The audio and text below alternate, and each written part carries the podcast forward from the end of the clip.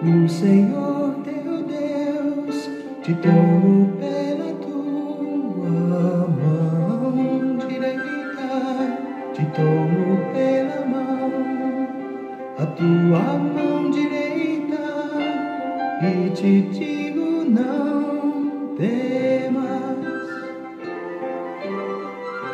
não temas, eu sou contigo. Deus é bom o tempo todo e o tempo todo Deus é bom. Graça e paz, meus queridos. Estamos juntos em mais um encontro com Deus. Eu sou o pastor Paulo Rogério e que alegria.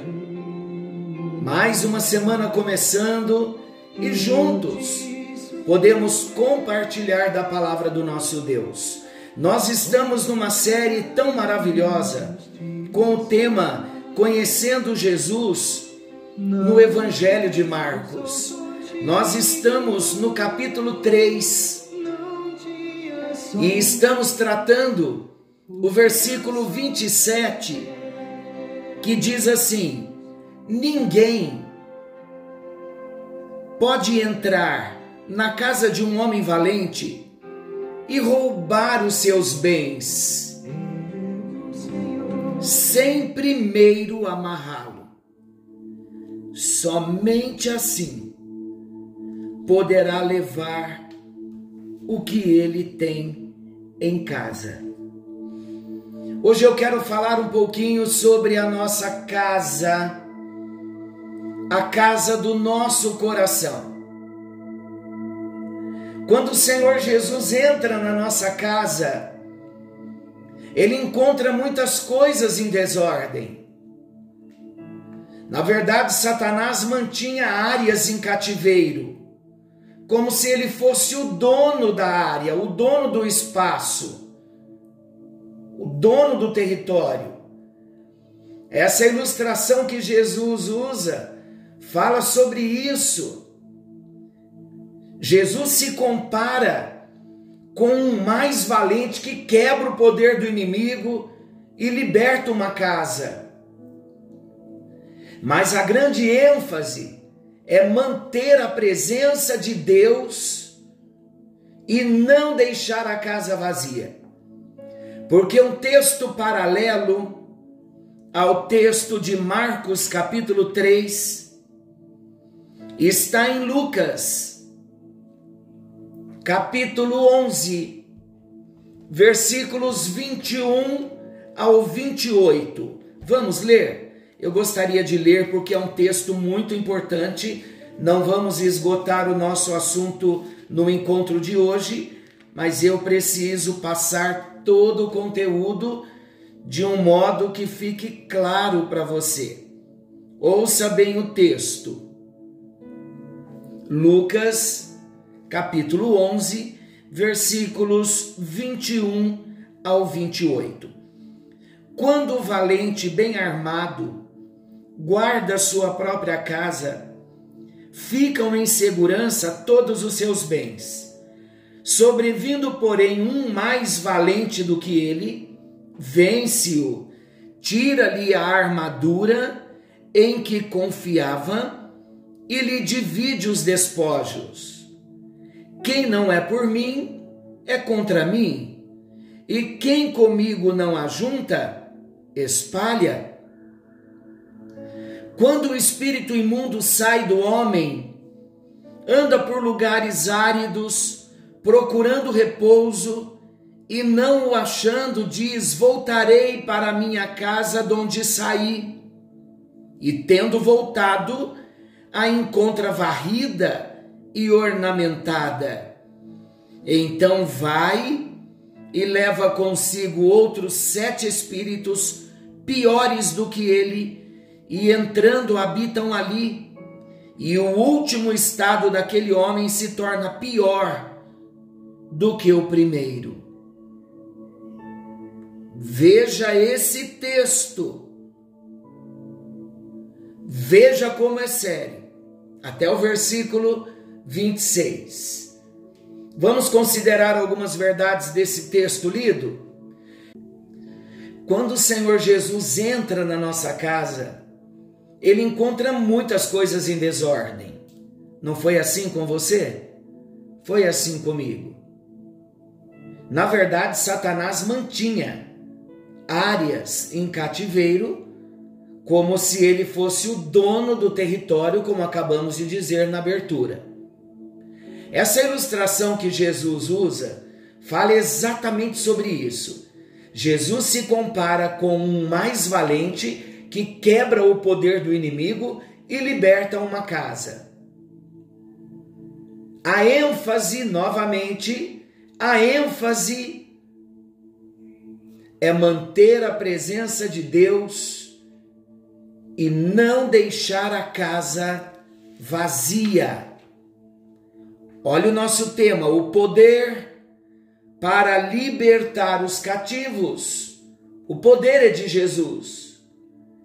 A casa do nosso coração precisa ser entregue a Ele.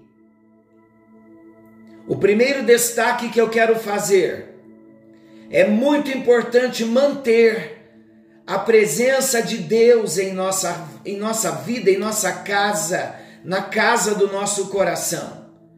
Caso contrário, a Bíblia diz, Lucas 11, 24 ao 26, caso não mantenhamos a presença de Deus na nossa vida, o nosso último estado pode ser pior que o primeiro.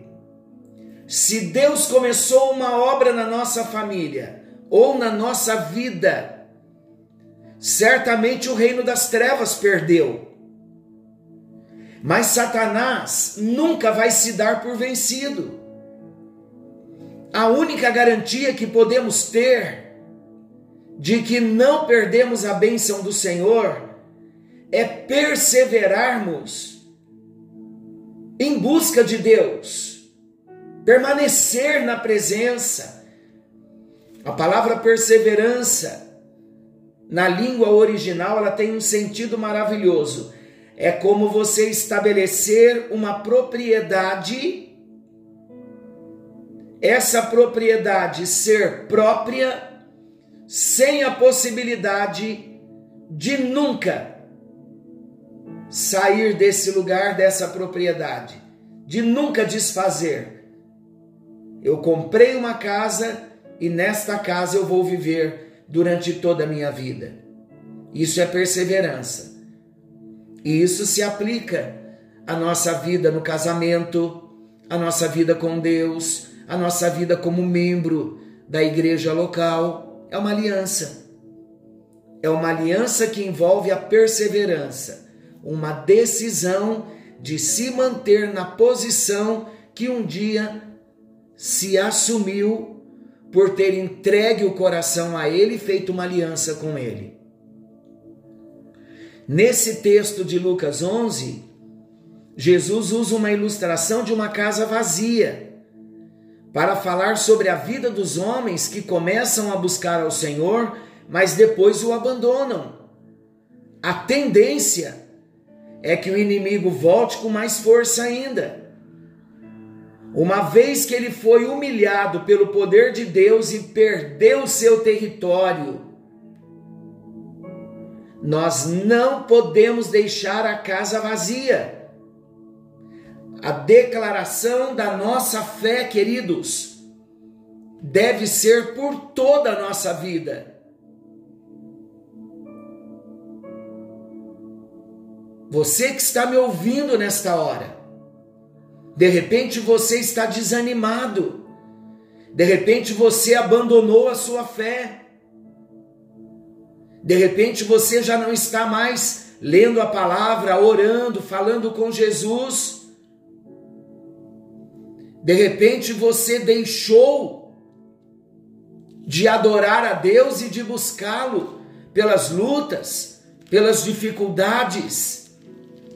Eu quero dizer a você hoje: a maior bênção que um homem pode ter é ter Jesus na sua vida, é ter Jesus como dono da sua vida, como dono da sua casa, é não abandonar a fé, é não negar a fé, mas manter-se sempre fiel, sempre na presença do Senhor e nunca dar lugar ao diabo.